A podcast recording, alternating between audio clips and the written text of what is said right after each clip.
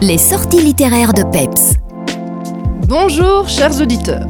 Aujourd'hui, je change un peu de registre. Voici un livre sorti dans la collection des livres de guerre de chez Werich, maison d'édition bien de chez nous puisque située à Longlier dans la commune de Neuchâteau.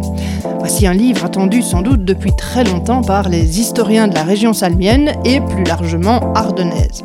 Le titre Les héros de Rochelinval, l'Odyssée du peloton liégeois en mai 1940, écrit par Michael Lefebvre et Gilles Pignon.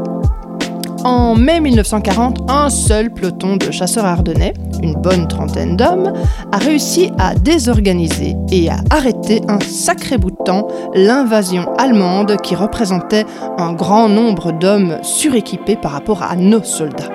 L'histoire est racontée dans ce livre. Le 10 mai 1940, le petit village de Rochelinval, un hameau de la commune de Trois-Ponts, situé au sud de la province de Liège, est le théâtre d'un véritable fait d'armes oublié du grand public. Les chasseurs ardennais du peloton liégeois affrontent avec une pugnacité sans pareille les troupes allemandes de la 8 Infanterie Division. Tout comme à Bodange ou à Chabreuet, ce combat n'est que le premier d'une longue série.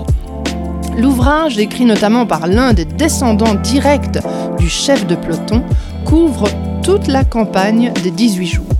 Les auteurs ont retracé jour après jour l'odyssée de cette poignée de héros ardennais qui ont donné bien du fil à retordre aux envahisseurs de l'Ardenne aux plaines des Flandres. Utilisant les meilleures sources disponibles, ce récit historique est digne d'un roman d'aventure.